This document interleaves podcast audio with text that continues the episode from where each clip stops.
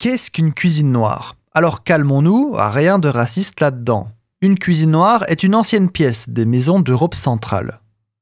Son nom provient de la couleur des murs noircis par la suie des fumées s'échappant sans conduit du foyer complètement ouvert. Une bouche d'évacuation était aménagée directement dans le plafond de la pièce. Donc oui, cette pièce était un grand feu ouvert sans réelle cheminée, ce qui explique les dépôts de suie sur les murs et donc son nom de cuisine noire. Donc, à ne pas confondre avec nos chambres à feu qui, elles, sont des pièces de vie avec cheminée. Mais à quoi pouvaient bien servir ces fameuses cuisines noires?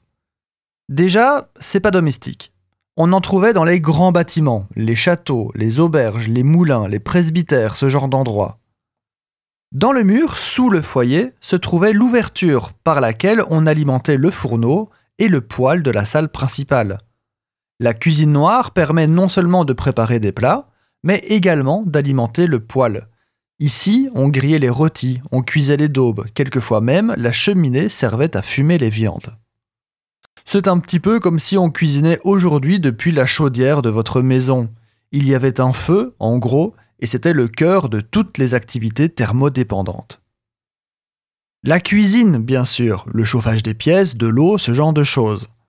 N'oublions pas qu'il n'y a pas si longtemps que nous pouvons jouir d'un chauffage central et d'eau courante chaude apportée d'un robinet.